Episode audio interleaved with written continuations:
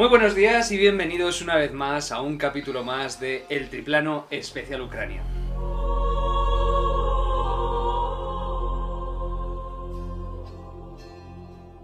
Como cada semana vamos a tratar y vamos a abordar, como ya sabéis, de una manera un poquito más personal, más íntima, más entre amigos, todo este conflicto que se está dando en Ucrania, entre Ucrania y Rusia. Como siempre, me gustaría introduciros a los participantes del día de hoy. Contamos con Dani García, contamos con José, contamos con Igor Fetsiak y también contamos con un servidor que es Cape que va a hacer las veces de mediador como en los últimos episodios. Como vamos hablando, el conflicto de Ucrania se va desarrollando y cada día se suceden cosas nuevas. Cada día el conflicto cambia y como le gusta decir a nuestro amigo Dani, el mundo cambia cada segundo. Por tanto, hoy vamos a hablar un poquito más, vamos a ahondar en todas las cuestiones y circunstancias que se van dando y en especial hablaremos de los posibles desenlaces que se pueden dar a este conflicto abierto. Como siempre y como cada semana os damos la bienvenida al triplano. Agarraos fuerte, agarraos a todo lo que podáis, agarrad un paracaídas y alzamos el vuelo.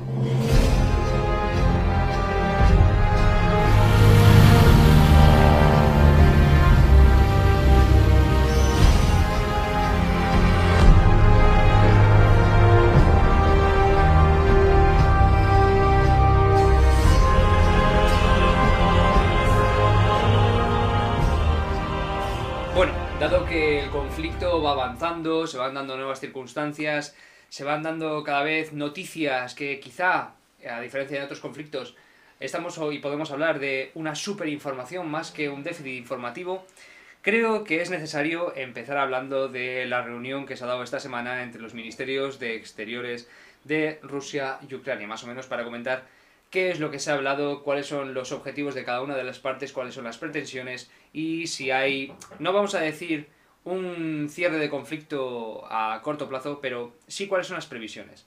Creo que el día de hoy vamos a empezar por Igor, que nunca has iniciado el debate, por así decirlo, así que te toca, compañero. Eh, muchas gracias, Sergio. Bueno, efectivamente, el, el jueves de esta semana, el día 10 de marzo, pues en Turquía pues, se reunieron los, ministros de Exterior, de, tanto de Rusia como de Ucrania, para negociar de manera más profunda en, bueno, en, el posible, en los posibles eh, desenlaces o posibles eh, aspectos del conflicto, ¿no? especialmente centrándose en temas como eh, los corredores humanitarios en ciudades como vendría a ser Mariupol, eh, Kiev o Kharkov, sobre todo. Que era, digamos, el principal aspecto inmediato y urgente a tratar, dado, dado la inminente catástrofe humanitaria que se está vi- viviendo sobre todo en ciudades como Mariupol. Eh, paralelamente, bueno, pues evidentemente ambas partes también pues han tratado diferentes dif- sus pretensiones, o sea, sus, sus pretensiones y objetivos en este conflicto.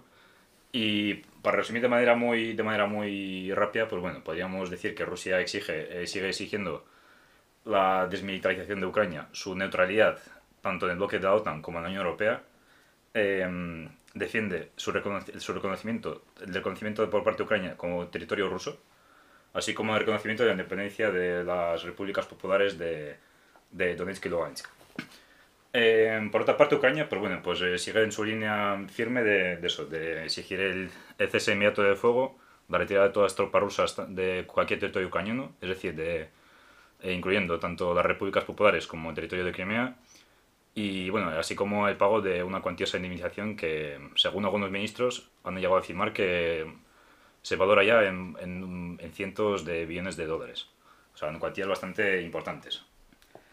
Em, estas, estas reuniones, o sea, al fin y al cabo, pues, en mi opinión, son bastante importantes, dado que es la primera vez que se han hablado entre, entre ministros, entre ministros de, de ambos gobiernos. Y parece ser que ambos, que ambos ministros pues, han dejado bastante patente la, su, la disposición de ambos presidentes de ambos países, como son eh, Vladimir Putin y Volodymyr Zelensky, de reunirse ambos eh, también en Turquía, para tratar de manera más personal pues, el conflicto. Em, una principal diferencia que se puede, que se puede notar em, en estas reuniones que había entre ministros de, de- de Exterior con respecto a las delegaciones de ambos países que hubo en reuniones en semanas anteriores en Minsk, es que estamos viendo que, que algunos se puede observar un cierto cambio de, de algunos de los objetivos por parte de Rusia. Recordemos que al inicio de, de, en este caso, de la intervención en Ucrania, pues Rusia defendía la total desmilitarización de, desmilitarización del país, su neutralidad, su neutralidad y básicamente pues que quitarse a Zelensky de por medio, fuera por bien por derrocándolo o bien acabando con su vida. No obstante, antes de esta reunión pues en Turquía, pues ya se han ido valorando otras opciones. Incluso ha habido algunos, algunas noticias de insiders que han dicho que Rusia incluso estaba ya dispuesta a dejar a Zelensky en el poder, si bien poniendo como primer ministro al, al líder de la facción por de, de un partido de Ucrania, que es eh, Yuri Boyko. Es decir, que estamos viendo que, que quizás se está dando un cambio de ciertos objetivos como consecuencia de, de que los objetivos de Rusia en estas dos primeras semanas de guerra pues no están siendo los esperados. Eh, especialmente por eso se esperaba un se esperaban resultados bastante rápido y se está viendo que, que los resultados pues que no han sido los, los, esperados en estos primeros compases de la guerra. Y eso sería principalmente todo. O sea, al fin y al cabo, eh, la reunión entre la futura reunión que seguramente vaya a haber entre Putin y Zelensky, pues también vendrá determinada por cómo se vaya desencadenando la guerra estos, estos días y estas semanas. ¿Y tú qué opinas, Dani? Yo apuntaría también al papel de, Francia en estas negociaciones como única potencia europea que se ha atrevido a hablar con Putin de una manera directa, aunque realmente las llamadas no han transmitido demasiada esperanza en este contexto de, negociaciones. Y también apuntar al papel, papel de China como mediador. Occidente ha reconocido al país presidido por Xi Jinping como posible solucionador del conflicto Además hay que tener en cuenta que el país asiático tiene una relación muy especial con, con Ucrania desde hace muchísimos años, mucha dependencia comercial, por lo que se puede apuntar hacia, hacia Pekín como otro polo importante en este conflicto. Con respecto a lo que ha comentado Igor sobre Rusia y Ucrania, creo que también que a Rusia no le está saliendo las cosas como, como pensaba. Eh, ha tenido muchas pérdidas militares. Eh, el ejército estadounidense las cifra entre 2.000 y 4.000, si no me equivoco y hasta Ucrania la eleva por encima de 10.000. Mm, yo creo que un punto medio sería la, la, clave.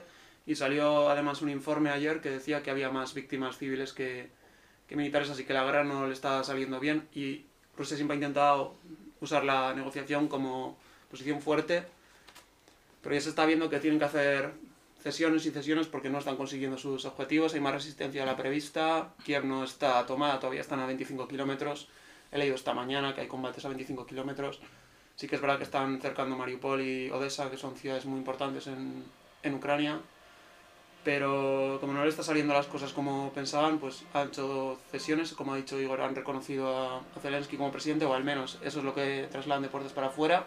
Yo no sé si, si será verdad o no. Y pienso que la clave pasa por ahora mismo por, por China y su mediación, que también me parece curioso que un país como China tenga que mediar, viendo que China no cumple los estándares de derechos humanos ni Además, aunque bueno, la geopolítica y la diplomacia no entiende ni de democracia, ni de valores, ni de respeto a, a los principios básicos que entendemos en Europa, porque el mundo no es Europa y se ven cosas muy diferentes según nos alejamos de, de este centro. Duras palabras, ¿eh? Duras, duras, duras palabras, la verdad, lapidarias, como quien diría. La verdad es que estamos viendo cómo a medida que va avanzando el conflicto, las posiciones van variando, van modificándose. En este caso sí que hemos visto que de manera un poco incluso tácita, Rusia viene admitiendo que también se está convirtiendo igual eh, en el punto, en el objetivo, en la diana, porque estamos viendo cómo la reacción mundial está siendo muy distinta de la que creemos esta parte esperaba. Es decir, es decir Rusia creo que no tenía la consideración o, la, o no consideraba la posibilidad de que tantos estados, como por ejemplo fuera la Unión Europea, en primer lugar, se uniera para dar ayuda ya fuera tanto militar como igual un poco desde una perspectiva un poco más solidaria, eh, a Ucrania en este conflicto. Pero igual pensaban que la participación iba a ser mucho menor, no iba a haber un posicionamiento tan claro y que iba a ser igual un, una guerra un tanto más difusa hablando en términos diplomáticos. Y a la vista está que como bien comentaba Dani, como bien habéis ido apuntando en los podcasts anteriores, eh, la realidad está cambiando Mm, ya no cada segundo, sino, vamos, cada, cada semana estamos viendo cómo hay una variación detrás de otra. Mm, cada avance militar se traduce en una situación nueva, distinta, que ya no solamente la aborda la población ucraniana, sino también la tiene que abordar el resto del mundo y las posiciones tienen que ir adaptándose. Como bien has apuntado, Dani, el, por ejemplo, Macron sí que está teniendo igual más visibilidad en lo que a Estados europeos se refiere, pero también han sido numerosas las veces en las que Putin se ha pronunciado al respecto y no, entre comillas, reconocía a Macron como una parte intermedia, un mediador óptimo para resolver o poder resolver este conflicto.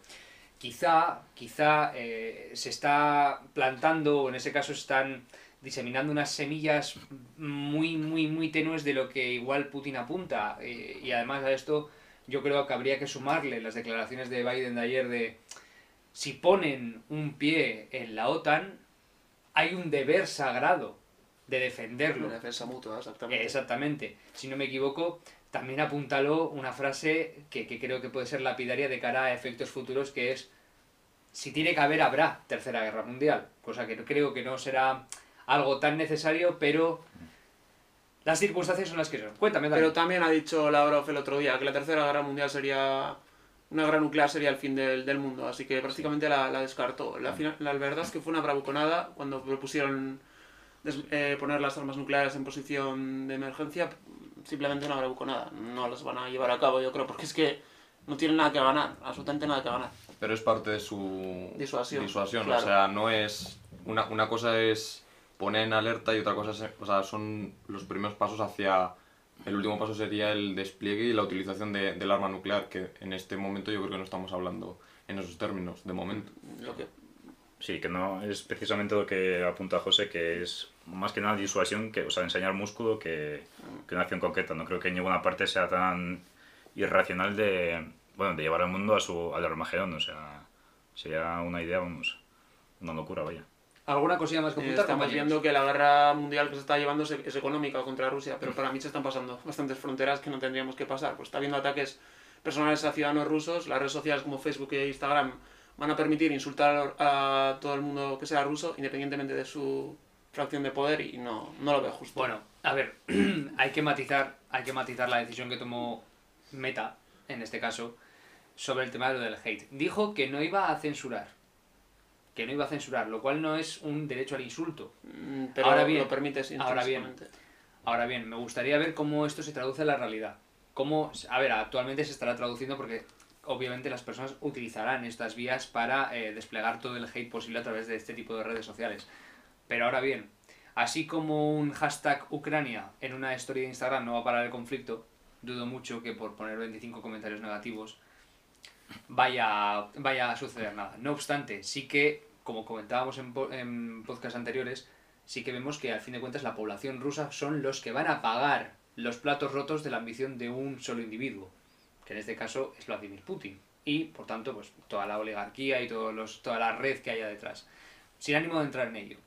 Ahora bien, yo os pregunto, dadas las exigencias que ha planteado cada una de las partes, dadas las negociaciones que se están dando, dadas las peticiones que se están poniendo sobre la mesa, a fin de cuentas, ya las partes han descubierto las cartas. Ya sabemos quién apunta hacia el blackjack y, hacia, y, y quién pretende más un póker. Ya sabemos quién es, cuál va a ser la posible jugada de cada una de las partes.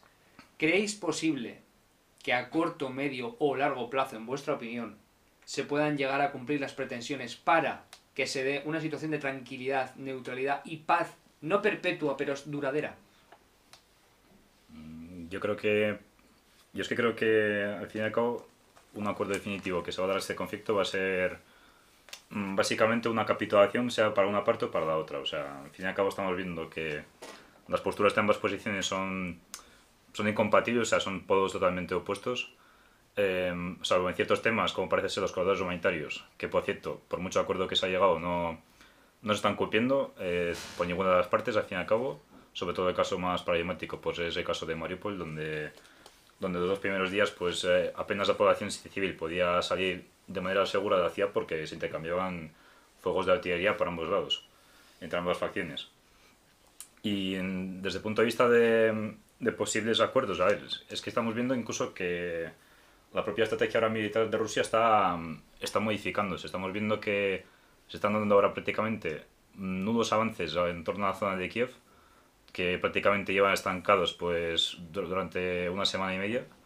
Y se están dando, pri- dando principalmente bastantes avances en, el sureste, especialmente por la zona de Mariupol, donde, tal y como he dicho antes, eh, se está desembocando una verdadera eh, una verdadera guerra con una catástrofe humanitaria. Y se está hablando también que Rusia está concentrando principalmente tropas eh, al sur de, de Kharkov y lo que quiere básicamente es, eh, es tomar Mariupol y luego las tropas que tiene al lado de, de Mariupol y en conjunto con las tropas que tienen las repúblicas populares, eh, básicamente quiere formar un cerco al, al ejército ucraniano que está en Donbass para básicamente pues conquistar todo, territorio, todo el territorio de las repúblicas.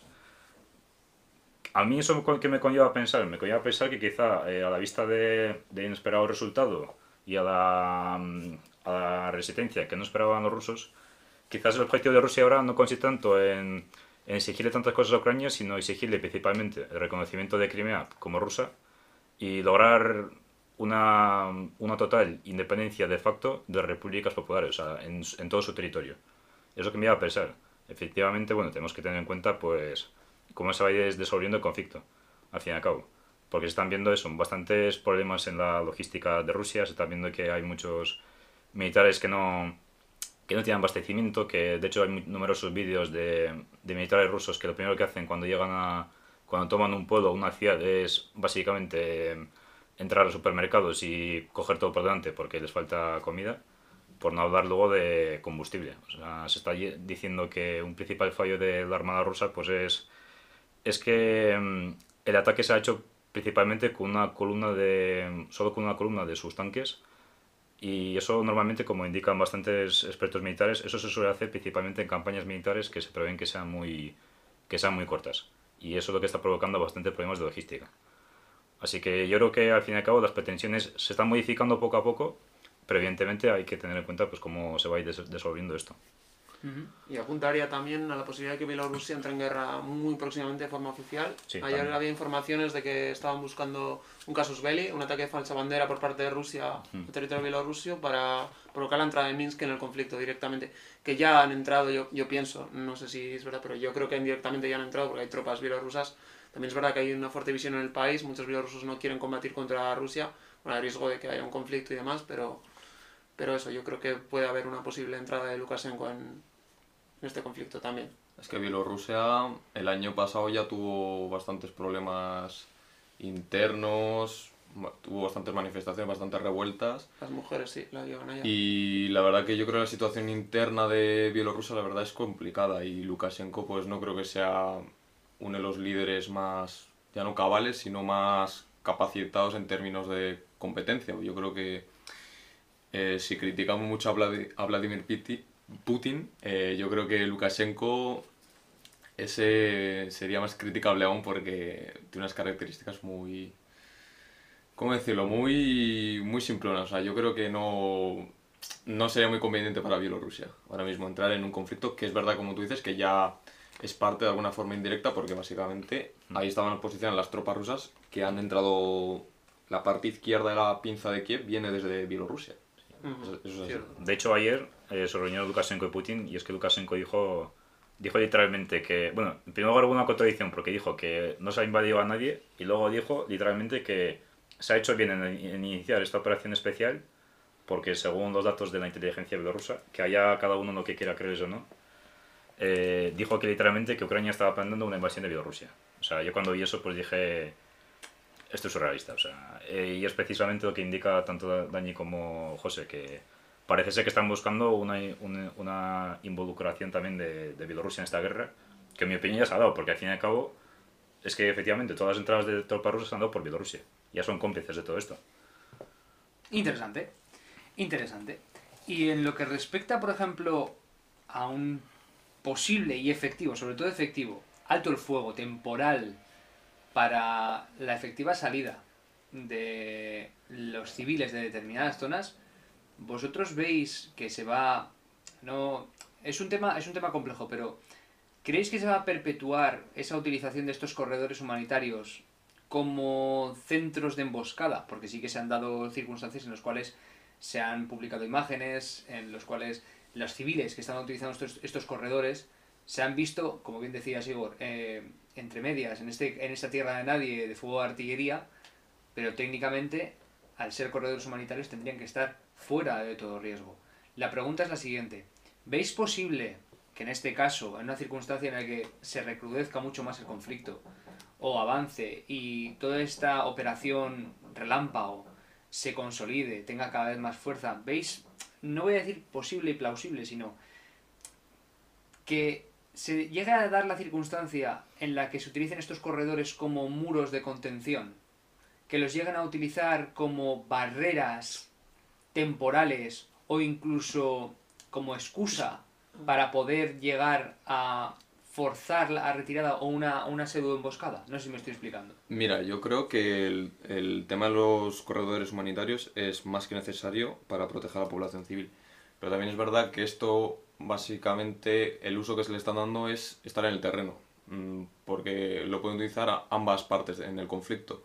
Unos lo pueden utilizar, en este caso los rusos, para dar operaciones de castigo que no me gustaría pensar que estamos en ese punto del conflicto, pero es verdad que se están viendo ya ciertas actuaciones que es verdad que no son sistémicas, pero sí que ya indican una especie, una mm, especie de violencia hacia la población civil, como es el ataque a, mm, bueno, apartamentos civiles, hospitales, escuelas.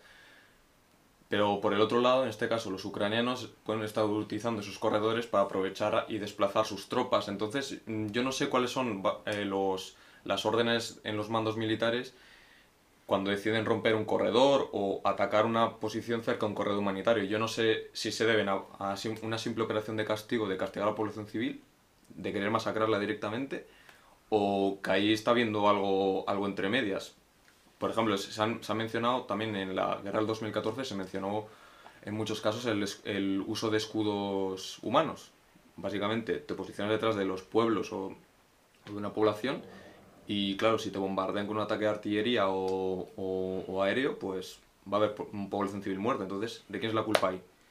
Yo creo que es indiscutible que hay ataques a civiles, pero también es verdad que están llegando muchísimas imágenes sin contextualizar, sin contrastar, y muchos medios están dando por seguras cosas que a lo mejor no lo son. Entonces yo diría que no hay que creerse todo lo que viene de Ucrania, más cuando hay una sobreinformación por Telegram, por Twitter, por Facebook y por muchas redes, y ya no cuento la web oscura, que bueno, por ahí pues llega de todo. Sí, a ver, ciertamente el problema es que estamos teniendo una sobreinformación. Raro sería que estando en la época de la información, en la que todos tenemos toda la información del mundo a nuestro alcance en la palma de la mano, no se diera esta circunstancia. El problema está con el tema de los cribados. El tema de cómo cribas esta información para eh, separar, como quien dice, el grano de la paja. No hay una forma óptima para saber qué es lo que se está dando y obviamente menos aún para conocer el contexto en el que se da cada uno de los ataques. Obviamente, también hay circunstancias que son mm, insalvables, como por ejemplo os ha apuntado José el tema de los ataques a los hospitales o a los centros de, de educación, centros donde lo- la- los civiles se tienen que resguardar. Ahora bien, el tema de los pasillos humanitarios, de los corredores humanitarios, es complicado, porque si bien lo que pretendes hacer es hacer una evacuación efectiva de la, de la población civil de las zonas de conflicto, tampoco creo yo que se pueda evitar del todo estas bajas colaterales. ¿Por qué? Porque no dejamos de estar en un conflicto abierto. Ese es, la, ese, ese es el kit de la cuestión, es muy Claro, complejo. Pero, según Putin, esto es una operación especial militar, entonces Claro. eso ya te indica que, de- que debería haber sido rápido, preciso, limpio, pero no está en siendo la nada, guerra nada la primera víctima es la verdad, y ha dicho que no está conquistando nada. Siempre se dice eso, que en la guerra la primera víctima, pues cada parte crea su relato, y Putin ya ha dicho que Claro. no está conquistando nada, que está desmilitarizando, desnazificando... A mí en este punto me gustaría escuchar a Egor, porque yo creo que mejor que ninguno de los tres va a tener una opinión más Desde formada. luego. Desde ¿Desde luego. qué punto de vista? O sea, desde que...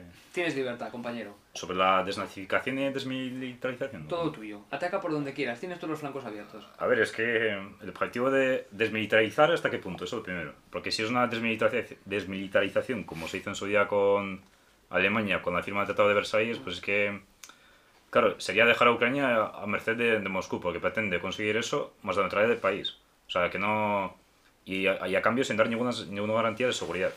O sea, es que sería básicamente eh, crear un estado títere, como es ahora, por ejemplo, Bielorrusia. Eh, conociendo a la población ucraniana y siendo ucraniano, pues, y viendo la reacción actualmente que está dando, dudo mucho que la gente esté dispuesta a eso.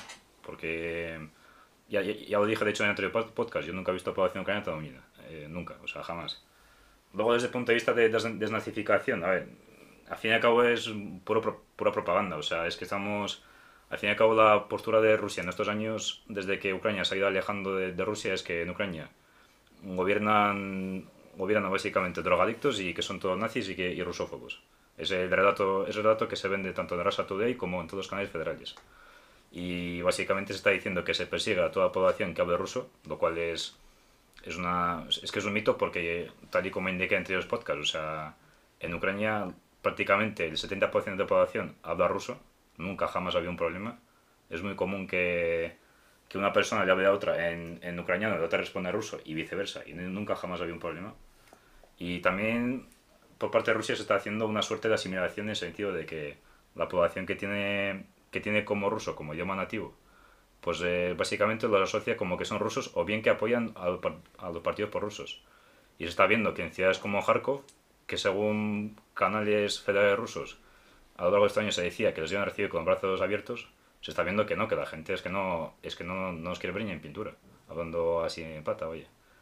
Y básicamente eso, el término de desnazificación se está utilizando por eso, eh, buscar un, un, enemigo, un enemigo externo al fin y al cabo y juntar a tu población contra un enemigo al fin y al cabo. Es como hacía en su día pues, la Alemania nazi contra, contra los judíos, por ejemplo. Que evidentemente hay algunas facciones eh, nazis en Ucrania. Está el batallón Azov, es cierto, que controla buenas partes, de, por ejemplo, de Mariupol. Pero no deja de ser pues, una pequeña gota dentro de un, de un océano. Y el ejemplo más claro de eso es que el presidente Zelensky es que es, es de origen hebreo y su abuelo pues fue víctima del holocausto. O sea, estamos viendo que eso, que es, en mi, en mi opinión, más o menos, según lo que digo, es, es pura propaganda, al fin y al cabo. Sí, claro, la desnazificación sí que yo creo que es propaganda. Aparte, en este caso, ¿quién es el nazi o quién es el extremista, quién es el autoritario? ¿Cuál de las dos partes en este conflicto? utilizar la baza de la desnazificación no creo que sea... nadie se la puede creer realmente. Pero también es verdad que hay ciertos elementos en Ucrania, en la Ucrania pre-invasión, que es verdad que no es, un, no es el país el ejemplo de democracia y de valores y libertades, sinceramente. O sea, que tampoco nos confundamos, no perdamos el foco en este aspecto. Es más, el partido de Zelensky está catalogado como de derechas. Y incluso algunos lo catalogan de extrema derecha. En términos democráticos, seguramente eh, si lo comparas con Vladimir Putin, que lleva desde el año 2000, 20 años ahí, en cambio en Ucrania es verdad que ha habido, si comparas, ha habido más caras en, al frente del país. Pero mm, sí, o sea, el tema de la desnazificación es bastante polémico y muy relativo. Y ahora... A mí me gustaría indicar lo que ha hecho José, que yo no categorizaría el partido de Zelensky como de derecha, ni mucho menos de extrema derecha. Digo que está. No, sí, sí, que ya lo entiendo sino que mm, sí que es cierto que con Zelensky sí que es cierto que ha habido ha ido tomando un giro bastante autoritario en estos dos años que, que, que, está gobernando. O sea, sí que se ha visto que, que ciertas opiniones contrarias a él pues que se han ido limitando, ha habido mm, periodistas independientes que le han criticado, pues que han, según han contado, pues han visto forzados a moderar un poco su opinión, sí que es cierto eso. Y luego, a ver, su, su partido surgió como un partido, pues, de económicamente liberal, más o menos de centro, que era un partido, digamos, acá, acá para todo, de cualquier tipo de ideología. Pero claro, está viendo que, mm, que la retórica nacionalista en Ucrania pues vende mucho. Y es un, evidentemente un electorado que Zelensky también lo, lo, ha intentado acaparar. Y, es, y eso unido a su autoritarismo ha tomado notas de, de cierto, bueno, de derecha, vaya, se puede decir. Hombre, hemos hablado ahora mismo de, de, Zelensky, de cómo se ha ido desarrollando, así decir, su carrera política en estos últimos años, cuál ha sido el, el posicionamiento del partido. Pero también hay que decir que desde que ha estallado el conflicto, se ha convertido en una referencia y ha sido una constante reverencia hacia el personaje de Zelensky en, en lo que vendría a ser cómo se ha cómo se ha unido al pueblo, no ha abandonado, por así decirlo, el barco, no, no ha dejado a la tripulación vendida, por poner algún tipo de metáfora, y luego ya para trasladarlo a la realidad, como hemos visto, como esta persona no se ha escondido, ha ido por así decirlo, a apoyar a la tropa. No sabemos hasta qué punto ha combatido, no, se sabe si ha verdaderamente y efectivamente ha combatido o ha tomado, ha tomado participación en algún conflicto, pero sí que hemos visto cómo se ha cómo se da cierta reverencia desde otros estados y se ha puesto en contraste.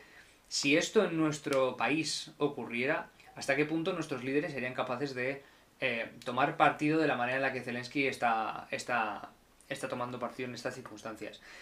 Dada esta, dado, esta situación, que sé que Dani quiere comentarnos algo, yo planteo la siguiente pregunta y es, eh, si bien Rusia ha admitido o ha reconocido tácitamente la, el posicionamiento de Zelensky en esta situación, ¿creéis que, como ya habéis apuntado, se está dando un giro completo a los objetivos que inicialmente tenía Rusia para con el territorio ucraniano, al avance, a todas estas circunstancias, esta operación especial militar que ha apuntado José, esta operación relámpago, esa entrada y salida del territorio, ¿creéis? Y efectivamente, sabemos todos que se han dado, pero ¿hasta qué punto se ha dado este giro en los objetivos? Y antes de entrar en esto, me gustaría darle la palabra a Dani. Bueno, yo sobre Zelensky quería decir que me parece que está dando una lección política a toda Europa, pero sobre todo de comunicación, o sea, muy sobria, su lenguaje, su forma de expresar las cosas, su manera de llevar las redes sociales. La cuenta de Twitter parece ahora mismo una embajada internacional con todos los países. Por cierto, ni una mención todavía a España. A mí, la verdad, me parece lamentable.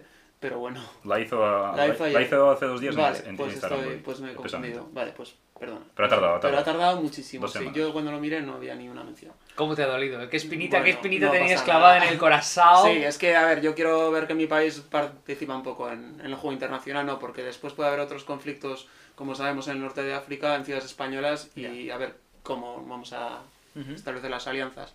Y respecto al conflicto de Rusia, mm, yo ahora pienso que quizá Rusia, según algunos expertos, puede, puede quedarse una parte de, de Ucrania, aparte del Lugansk y Donetsk. Si sigue Ucrania combatiendo, pueden llegar a tener la excusa de que, oye, ha habido mucha resistencia, mucha hostilidad. Bueno, son, dirían que está lleno de nazis todo, y por esa excusa se podrían quedar una parte del, del país, mm, provocando una especie, he leído, incluso de Alemania dividida mm, pues con un telón de acero y demás. Quizá puede ser por el río Dnieper, aunque no estoy seguro, pero lo he leído en bastantes análisis. Y yo creo que Rusia lo que quiere claramente es la Guerra Fría, pero desde el principio, porque solamente ha reconocido a Estados Unidos como interlocutor todo el rato. Y bueno, a China, que es una potencia de su, de su lado ideológico, digamos. de eso. Entonces yo creo que Europa lo que quiere Rusia es intentar que no pinte nada, desestabilizarla. Por ejemplo, hay rumores de que hay injerencias en, en Cataluña en el proceso soberanista. En España hay muchos rumores de que ha habido intervenciones para desestabilizar a, a Europa y lo que quiere Rusia es crear zonas de influencia, como en la conferencia de Yalta, al fin y al cabo. Si es que Putin en 2007 ya lo dijo esto en un discurso, que estaba descontento con el orden mundial y que quería construir ot- otro mundo. Si es que no es ninguna sorpresa. Eh, sí es cierto que saltó la noticia, no me acuerdo si lo, lo publicaron por parte del Consejo de Europa o el Parlamento, creo que sí, creo que era una cuestión que sacó el Parlamento Europeo, que eran las posibles relaciones entre eh, algunos de los representantes del separatismo catalán y eh, conexiones directamente con el gobierno de Putin. Creo, creo, creo que ahora mismo, tal y como está la circunstancia, si bien se habla de traer paz y neutralidad, calma al conflicto, yo creo que empezar a atizar y azuzar el panal para empezar a cabrear a las abejas y que salgan más, no creo que sea un paso adelante. Si bien es cierto que se ha dado esta verificación de, este, de estos vínculos estrechos entre una y otra parte, en este caso el separatismo catalán y el gobierno del Kremlin, yo creo que esto se puede analizar después, a posteriori, una vez que el conflicto se haya calmado más, y el, analizar el por qué se da, en qué circunstancias y con qué objetivo. Igual, a ver, desde una perspectiva un tanto fría, porque a fin de cuentas hablamos desde España, no hablamos desde una zona próxima al conflicto y por tanto igual no lo tenemos tan próximo como pueden tener otros estados, igual la- las prioridades cambian en este sentido, pero sí que creo que si verdaderamente se verifica y se dan estas circunstancias, estos, estos vínculos, habría que saber con qué objetivo principalmente. Porque yo creo que desde la finalidad última de ese, de ese, de ese vínculo se puede analizar el porqué de muchas cosas. Y sin ánimo de quitar más tiempo al resto de intervinientes, yo os vuelvo a, os vuelvo a dirigir la palabra, Igor, José, quien queráis. ¿Por qué te la pregunta otra vez? por favor? Sí, eh, me eh, como hablábamos antes de Zelensky, del reconocimiento que se ha dado por parte de Rusia, básicamente, ¿cuál, ¿cuál creéis vosotros que ha sido el giro total de los objetivos que planteaba una y otra parte, en especial Rusia, de cara a la operación especial militar? Yo creo que Rusia, ah, bueno, ya lo he comentado antes, antes, o sea, en principio mm, las pretensiones que eran, aparte de, la, bueno, de términos tan, tan indeterminados como la desmilitarización, desnazificación, es la neutralidad de país que, que se sigue manteniendo. Yo creo que, yo creo que sí que es un, es un- de hecho lo dijo el otro día, de hecho el otro día el propio Zelensky y sus ministros han dicho que están dispuestos a negociar neutralidad, pero siempre y cuando se den unas, unas garantías de seguridad por parte de Rusia y por otros estados, pero sobre todo por parte de Rusia. En este sentido hay que recordar que en el año 1994-93, si no me equivoco, eh, justo tras el hundimiento de, de la Unión Soviética, pues se firmaron los denominados memorándum de Budapest, que firmaron países como Ucrania, Rusia y también, si no me equivoco, Alemania y Estados Unidos, donde Ucrania renunciaba a sus armas nucleares a cambio de, de seguridad. Y se está viendo que, pues, que Rusia, desde la invasión de Crimea, pues básicamente, pues esos acuerdos han quedado en papel mojado. Se, trata- se trataría en este caso, pues que eso fuera un acuerdo vinculante que, que se cumpliera. Yo creo que, por otra parte, Rusia, un- una cosa que, a la que no va a renunciar, y de hecho ya hay ministros ucranianos que también están reconociendo, es que mm, recuperar Crimea por parte de Ucrania va a ser una tarea muy, muy, muy complicada, por no decir casi imposible, y Rusia evidentemente lo va a intentar pues mantener como puede, porque además ahí tiene, tiene sus, sus fuerzas navales en el puerto de Sebastopol, y no lo va a renunciar, bueno, es que no, no lo van a renunciar de ninguna manera, eso está claro. Yo creo que mm, ahora también, depende cómo se vaya resolviendo la guerra, pues todo va a girar en torno a, por eso, a, sobre todo al Donbass. Si se, va, si, se van a quedar en status quo como repúblicas independientes, no reconocidas por nadie y que, que básicamente serían estados títeres dependientes de Moscú, al ejemplo de, por ejemplo, de Abjasia o Osetia del, eh, del sur en Georgia, que iban así ya 14 años, ni más ni menos. Y luego, pues, y luego una posible división en Ucrania, en- como ha apuntado Dani, sí que, existen, sí que existen expertos que apuntan eso. Pero claro, había que tener en cuenta un factor que una cosa es invadir un país, es tomar las ciudades, y es que otra cosa es mantenerlo. Eh, yo, por ejemplo, leí que eh, hay expertos que dicen que para, para que Rusia pueda mantener eh, de una manera factible Ucrania, eh, harían falta como, medio, como mínimo medio millón de soldados. Y estamos viendo, y eso, y eso sin contar que no vaya a haber resistencia por parte de la población ucraniana que, que según parece pues no es muy favorable a eso a esta anexión, digamos. Así que yo creo que el objetivo es eso, van a, ya están variando, como se ha apuntado, y creo que van a ir variando dependiendo de cómo acaba la guerra. Tampoco yo descartaría, pues, incluso eh, terminar la guerra en status quo como ahora, retirar las tropas y eso, que Rusia siga manteniendo el control sobre Crimea y de facto su control sobre las repúblicas populares, que los dos países se vayan rearmando y que incluso se empiece una segunda intervención rusa. Recordemos que esto ya pasó pues eh, con la guerra de Chechenia, donde Rusia pues en la primera guerra chechena pues es que destruyó todas las ciudades, hubo numerosos eh, civiles muertos, numerosas violaciones de las normas internacionales, pero finalmente Rusia es que retiró sus tropas y de facto reconoció la independencia de de Chechenia. Y claro, después, con la llegada de Putin al poder, pues se inició una segunda guerra chechena cinco años después y finalmente Chechenia ahora mismo pues es, es parte de Rusia. Así que no habría que descartar un, un- un posible conflicto futuro. Ujú. José. Em, lo que dice Igor respecto a la ocupación de Ucrania es cierto. Por ejemplo, eh, tú cuando atacas un país necesitas una proporción de 1 a 3 y si quieres controlar un país en su totalidad necesitas una proporción de 10 a 1. O sea, imaginar. Y sin contar eso con la población Mm. civil, reservistas y todo esto. Yo creo que los objetivos de Putin siempre han estado claros, sinceramente, yo creo que han estado claros. Es verdad que la misma improvisación que, es, que se está caracterizando esta operación te indica que hay ciertos objetivos secundarios que yo creo que eso sí que se están repensando sobre la marcha. Yo creo que el objetivo principal es eh, las, garantizar la seguridad de Rusia y en este caso nos interesaría a nosotros como europeos también que esto actuara en beneficio nuestro y garantizara una seguridad europea. Porque mm, Ucrania es, sim- es simplemente el tablero de juegos, el terreno, pero es que aquí se están jugando otros conceptos más amplios y que afectan a más países. En Estados Unidos estamos hablando como líder de la OTAN, porque la OTAN no es un club en el que todos sean iguales, aquí hay un líder claro, y con lo cual los objetivos estratégicos de la OTAN también se alinean con los de Estados Unidos. Yo creo que aquí eh, lo necesario es construir una seguridad eh, compartida, europea, en la que Ucrania también sea partícipe, pero no sea la única parte en las negociaciones, sino Europa y, ¿por qué no, Estados Unidos también? Porque la seguridad actualmente en el siglo XXI no se construye solamente por la propia fuerza de un Estado y con la consecuente disuasión. No, no, se, se construye eh, con, el, con el, supuestamente, con el, tu rival, con tu enemigo. Hay una frase que es, es más difícil hacer las paces con tu enemigo que hacer la guerra. Y yo creo que aquí se aplica que va a requerir un, un ejercicio, un esfuerzo, incluso a veces una cesión en, los, en las peticiones o en los límites que nos hemos puesto, las líneas rojas, para poder garantizar eh, una seguridad y como tú has dicho, creo, intentar que sea permanente, pues igual eso es más complicado, pero sí que sea más duradera. Yo creo que ese es el objetivo principal y que Rusia, como bien ha dicho García, eh, viene ya señalando desde 2007, incluso antes. O sea, estamos hablando ya que estos son conceptos que ya por los rusos ha sido ya bastante eh, eh, manidos, ¿no? También quería decir una cosa, los objetivos secundarios, como puede ser la ocupación de, de una parte de Ucrania, yo creo que eso también ha sido parte de la operación. Básicamente la, la zona sur. Yo creo que la zona, su- la zona sur de Crimea, Mariupol y el Donbass, yo creo que eso sí que yo creo que Rusia puede, puede estar pensando en ocuparlas permanentemente también para proteger a la población de Crimea, que desde hace unos cuantos años está viviendo una mm, especie de sequía porque no puede acceder a, las, a los recursos hídricos del Dnieper, que era desde donde recibía el agua.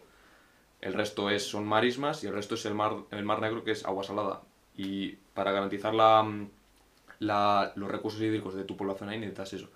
Lo que sí me llamaría mucho la atención es que quiera acercar completamente a Ucrania y dejarle sin acceso al mar conquistando Odessa, porque un país sin mar es ya infinitamente mm, más pobre que uno con mar, o sea, necesita un mar. Y yo creo que si no quieres crear un problema en esa región, pues al menos dejarle una porción de mar a, a Ucrania, que tenga salida en el puerto de Odessa, yo creo. Yo creo que desde Occidente hay un punto de oportunismo con respecto a Ucrania, porque llevamos nueve años de guerra y se habla ahora, es verdad, pero se están haciendo promesas de que si se va a incorporar a Europa, pero realmente a la Unión Europea, pero realmente no cumple los criterios de Copenhague, de estabilidad, de territorio estable, democracia consolidada y demás, no, los cumple realmente. Y con la OTAN, ya dijo Zelensky esta semana en una entrevista a una cadena norteamericana, ABC News creo que era, que ya renunciaba porque, porque no, no le habían abandonado. Pedían más intervención de Estados Unidos, pedían más intervención del mundo en general. O sea, De de hecho, ayer que vi una entrevista de un ministro ucraniano, que era de Interior, creo que dijo, es que dijo literalmente que, que, están, que se ha llegado a una situación en que, que, o sea, es una frase, digamos, muy sensacionalista, pero dijo que, que se ha llegado a una situación en la que debería ser ya la OTAN la que pidiera unirse a Ucrania. O sea, que, que, que no es revés, o sea, porque se está viendo que eso, que la OTAN, pues que, como dices tú, ha prometido mucho, pero se está viendo que, que, no, que su ayuda pues es insuficiente. Que al final se está construyendo una imagen de Ucrania que es verdad que para mí es un país que tiene más valores que Rusia, mm, bajo mi punto de vista, pero está construyendo una imagen súper dulcificada, que todo es maravilloso, todo es genial y eso puede crear frustración. Me refiero a, por ejemplo, el tema de ingresar en instituciones europeas, mundiales, que leer en prensa que Ucrania es un, modelo, que es todo perfecto, todo igual. Yo he leído artículos así y me parece, es verdad que no, no me parece real eso. Y me parece que puede ser una frustración para la región y puede provocar un conflicto y por ejemplo, es que esto ya pasó en algún país de Oriente Próximo, como Irak y demás, que al principio pues los americanos eran bien recibidos y pasaba el tiempo, no se cumplían las demandas de la gente y eso acabó en un polvorín y para mí hay pues bastante riesgo de que, de que pase algo bastante... Que haya un país, no sé si decir fallido, pero, pero que sea muy difícil de, Sí. de llevar el poder allá. En los Hostia. 80 a Saddam Hussein se, le, bastante- se lo tenía como un referente de los valores y de, las, Sí, sí. de la modernidad en, en Oriente Sí, Próximo. Estados Unidos y es luego, el más oportunista del mundo, sí. y luego no- 20 años después, Sí, sí, invasión. O sea, para que veas. sí. Bueno, la verdad es que habéis aportado puntos de vista diferentes, complementarios en algunos casos, e incluso alternativas, como por ejemplo lo de la segunda intervención, que ahora mismo tampoco está sobre la mesa. Cosa que es muy interesante. La existencia de objetivos secundarios también yo creo que nos ha puesto tanto a la luz de los, a la luz de los acontecimientos como lo hemos puesto ahora, en el sentido de que mm, si bien Rusia podía tener en primer lugar un objetivo de desmilitarización, desnazificación, como, como ha planteado en todos los medios, igual quizá el, el, el objetivo que subyacía a toda esa intervención era, por ejemplo, lo que ha comentado, lo que ha comentado José, esta intervención por parte del sur y esta, por así decirlo, protección de, de, la, de la región de Crimea. Son cuestiones que son interesantes porque abordan un tablero de fuego desde los cuatro costados e incluso cuando no son solamente cuatro, desde, desde, desde todos y cada uno de los que se planteen. Yo es que creo que estamos ante, más que ante un tablero, estamos ante un octágono en el cual tenemos tantos frentes desde los cuales aportar. Es como en Big Bang Theory, el ajedrez tridimensional. Este, Exactamente. Es hay, hay, tantos, hay tantas alturas, hay tantas dimensiones a este conflicto que abordarlo desde cada una de ellas de manera diferente, sin conectarlas con el resto, parece incluso algo, algo, algo malo, algo aislado.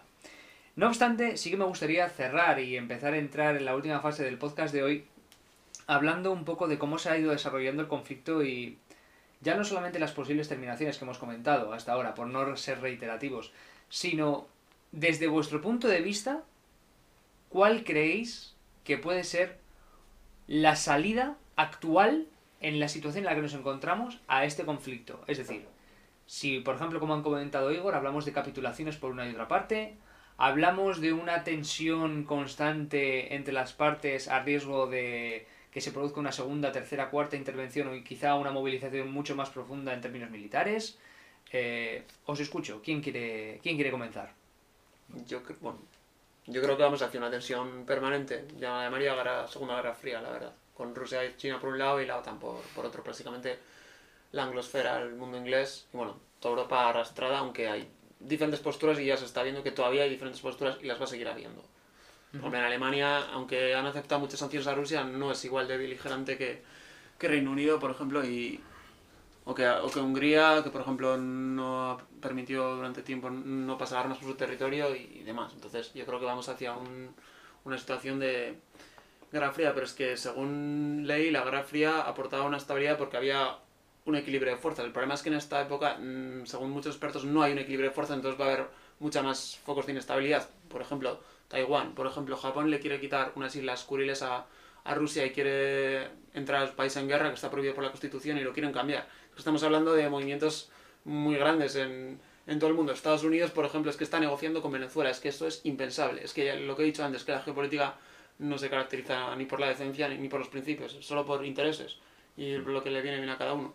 Y entonces, pues es que estamos viendo unos cambios tremendos que no son evidentemente solo Ucrania. Ucrania es una pieza la más importante del terreno de juego, pero están jugando las potencias, pues el reparto del poder que ahora mismo no está claro. Lo que parece claro es que el mundo unipolar eh, se acabó, porque Estados Unidos ya no, no es el único poder, ni ya se está viendo con sus últimos fracasos e intervenciones en Afganistán, también una guerra que llevan que en Yemen o en, en Somalia creo que era también sí que está bastante atascada, pues, pues bueno, se está viendo que Rusia está interviniendo también en, en África, en, en Latinoamérica, como también China, entonces estamos en un punto que están cambiando mucho los papeles y yo creo que la salida del conflicto va a ser unas tensiones permanentes.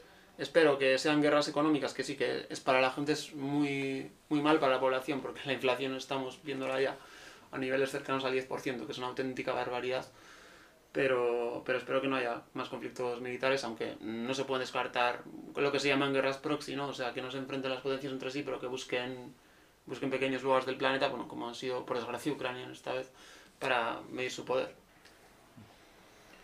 Eh, yo también analizaría, bueno, o sea, me ha gustado el, el análisis que ha hecho Daño, o sea, lo comparto totalmente.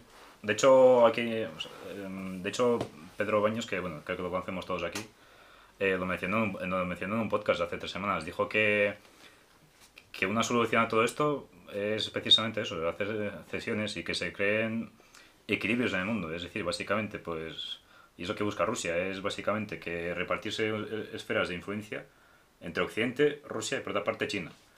Yo el temor que tengo es que, em, a pesar de lo que indican muchas personas, yo el temor que tengo es que no tengo muy clara la, la supuesta alianza total que tiene Rusia con China. O sea, lo llevo apuntando bastante tiempo y yo creo que China ahora, ahora mismo se considera aliado de Rusia porque de momento le conviene, sobre todo desde el punto de vista militar. Eh, claro, hasta qué punto va a ser eso, pues creo que en, en dos décadas la relación entre ambos países va a ser muy distinta. E incluso no descartaría que China incluso intentara anexionar algunas partes del lejano oriente ruso. Se está hablando incluso de esa posibilidad de Rusia, para que veáis de la seriedad del tema. Eh, luego, claro, esa es la esfera, digamos, externa del conflicto, que indudablemente es importante. Luego la otra esfera es la interna, o sea, qué pasa en Ucrania. Pues es que, es, es que ahora mismo, conforme pasan los, los días, yo personalmente estoy viendo que quizás es demasiado pronto incluso para opinar cómo, cómo acabar con este conflicto, porque se está viendo que mm, sigue habiendo muchísimos muertos, por desgracia muchísimos muertos civiles, hay catástrofes humanitarias en ciudades como Mariupol o Kharkiv, y las partes no, no están cediendo. Estamos viendo que las partes no están cediendo y por desgracia yo, yo me temo que este conflicto pues sea armado o bien sea geopolítico, pues se va a seguir manteniendo durante años. Hasta que, lo que digo, hasta que alguna parte pues se podría decir entre comillas, muy entrecomillado, pues que capitule. Porque es que estamos viendo que ninguna parte está dispuesta a ceder a hacer nada. Ucrania no va a ceder jamás el Donbass, porque además de ser una zona económicamente súper importante para el país, sería pues básicamente pues em, una posición, o sea, reconocer su posición como perdedora y la población ucraniana no se lo tomaría nada bien, especialmente por los numerosos muertos que ha habido. Renunciar a Crimea sí que lo veo factible y yo creo que Ucrania sí que estaría dispuesta a eso, pero siempre y cuando recuperara el control del Donbass, se asegurara su, neutralidad o bien su entrada a la OTAN y si, no, y si se asegura su neutralidad es con una serie de garantías de seguridad por todos por todas potencias eh, como son Europa, como son Estados Unidos y evidentemente Rusia. Pero ya te digo, o sea, yo creo que mm, todavía es bastante pronto para opinar el desenlace definitivo de todo este conflicto. Sí, yo creo que saber cuáles van a ser las, las consecuencias más posibles de este, tras este conflicto, yo creo que es muy difícil porque el conflicto, y de hecho ya lo han dicho departamentos de la inteligencia de España, que de momento prevén que vaya a haber todavía un mes más, incluso un mes y medio de, de combates todavía. Entonces saber cómo se van desarrollando de, de aquí hasta ese momento las negociaciones muy, es muy difícil de saber. No sabemos si esto puede parar de aquí a tres días o puede seguir o enquistarse y, y estamos hablando de un año o incluso lo que ha comentado Igor, segundas, terceras operaciones. Respecto a lo que ha dicho García del, de la Guerra Fría, yo no me atrevería a decir que estamos en una segunda guerra fría porque yo creo que los componentes que componen un periodo y el que vamos a empezar ahora son diferentes. En ese momento estamos hablando de dos potencias, pero con unos sistemas económicos y sociales muy diferenciados. Es decir, también tienen unos valores enfrentados también. En el caso de hoy, yo creo que el único que le puede contestar en este unipolarismo que estamos viviendo desde el colapso de la Unión Soviética es China, y China mm, no es la beligerante que es Rusia.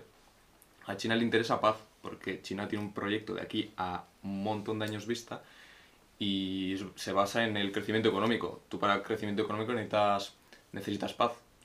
Entonces creo que, mm, que China lo que busca es, en este caso, está, está alinea, alineada con Rusia seguramente por aspectos militares, porque ahora mismo el, uno de los mejores ejércitos, supuestamente mejores ejércitos era, es y era el ruso. Entonces, creo que por ese sentido Rusia eh, China va a seguir manteniendo esa alianza, pero quién sabe, se está mostrando como que puede capitanear también el timón del mundo, ¿no? Porque quiere llevar a cabo negociaciones, quiere un poco ser el que vaya a sentar a, a, los dos niños malos del colegio, los vaya a sentar a hablar. Entonces eso ya te indica el papel de como líder mundial que quiere mm, tener China y no tanto quiere tener Rusia, porque Rusia ahora mismo como potencia mundial mm, ni lo, ni, lo estaba siendo y con esto no lo va a ser, de aquí a más años. Entonces creo que Rusia como potencia regional pues puede quedar básicamente por el aspecto militar, porque por otra cosa no creo. Y en torno a, a lo que le convendría a Ucrania, yo creo que es la neutralidad. Neutralidad como la que tienen Austria, Suecia, y, por ejemplo, Irlanda. Pertenecen, esas tres pertenecen a la Unión Europea, o sea, se pueden nutrir de, un buen, de buenos beneficios económicos por pertenecer a la Unión y no pertenecen a la OTAN, con lo cual no están sujetas al artículo 5 del, de la alianza militar. Yo creo que eso podría ser una, una cosa que le podría beneficiar a, a Ucrania, o si no, en términos económicos, tener una alianza tanto con Rusia, con esta alianza que tienen ahora mismo entre Bielorrusia y Rusia en términos económicos con Ucrania, y también que tengan tratados de comercio con, con, la, con la Unión Europea. Entonces podría estar como bebiendo de ambos, ambos ríos sin comprometerse con ninguno. Es verdad que ahora mismo, con todas las sanciones que le han metido a, a Rusia, esa posibilidad yo creo que se cierra porque es que, también os digo, como Unión Europea que somos, nos hemos cerrado un gran mercado y un gran, una gran despensa como es Rusia y no creo que sea lo más acertado. Si queremos competir con potencias económicas muy potentes como son China y Estados Unidos. Entonces yo creo que eso nos deberíamos replantear a la hora de cómo negociamos tanto con Rusia como el agresor en este caso, como con Ucrania, el, el papel de, de, agredido y también de más débil en, esta, en este binomio y, también garantizar desde nuestro punto de vista su seguridad. Porque lo que hemos dicho, esto es, Ucrania la ha tocado, la ha tocado pagar los platos rotos, pero esto es una cosa entre, entre gigantes, como venimos diciendo. Yo matizaría lo de neutralidad en países como Suiza, por ejemplo, que ha participado masivamente en las sanciones congelando el dinero de, de los rusos en sus bancos y sobre todo de Finlandia y Suecia que están queriendo unirse a la OTAN más que nunca. Y hay que entender además que la historia de Rusia con Finlandia es, es muy, muy violenta con la guerra de invierno en la Segunda Guerra. Mundial que roban un quinto del territorio. Pero me refiero a que, a que puedes, puedes pertenecer económicamente a la Unión Europea y no comprometerte militarmente en la OTAN. Pero Hay casos de eso. Ellos sienten la amenaza rusa, entonces por eso están, por eso se quieren meter ahora en la OTAN. Hombre, ahora con más razón. Es que de hecho ahora que mencionáis el caso de Finlandia, el desenlace de Ucrania podría ser como el de Finlandia en 1940. O sea, sería al fin y al cabo ceder una parte de su territorio, firmar la neutralidad, siempre y cuando hubiera cotas de seguridad, o sea, y garantías, y eso, que digamos que sería un escenario donde ambas partes todavía pueden llegar a un consenso y que no sería ni, ni una capitulación para Ucrania ni tampoco una un fracaso y derrota para Rusia, que aseguraría también objetivos principales. Bueno, puesto que ya hemos llegado a la fase final del podcast de hoy, eh, como hemos hecho y como venimos haciendo en los últimos episodios de, de este especial enfocado a la crisis de Ucrania, me gustaría que extrajéramos un titular, un titular breve sobre eh, el caso de hoy y sobre lo que hemos venido hablando. Eh, ¿Queréis empezar alguien en concreto? Una breve oración, un breve titular que nos permita ubicar el conflicto tal y como está. Eh, José, te toca a ti.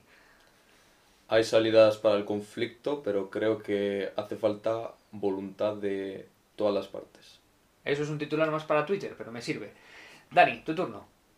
Corremos el riesgo de vivir épocas que pasadas. Me gusta, ese para Facebook.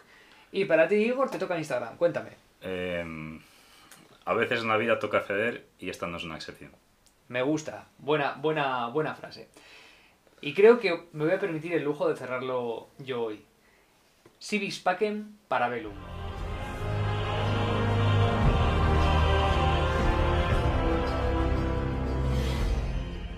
Y hasta aquí el episodio de hoy. Muchas gracias, queridos oyentes, por estar ahí como cada semana, por dedicarnos un poquito de vuestro tiempo diario para escuchar este humilde podcast, que sabemos que estamos en crecimiento. Muchas gracias a todas las personas que se han suscrito en estas últimas semanas, a todas aquellas personas que nos dejan comentarios positivos y también a las críticas que nos ayudan a mejorar. Todos aquellos comentarios que nos dejéis siempre, siempre os leemos, siempre os respondemos y siempre contamos con vuestra opinión. Como siempre también, os agradecemos todas aquellas personas que estáis colaborando con las actividades eh, de solidaridad con el pueblo ucraniano. Os invitamos a que participéis y a que enviéis tanto víveres como bienes que podáis aportar o todas aquellas actividades, todos aquellos esfuerzos que podáis hacer. Sabéis que siempre son bienvenidos.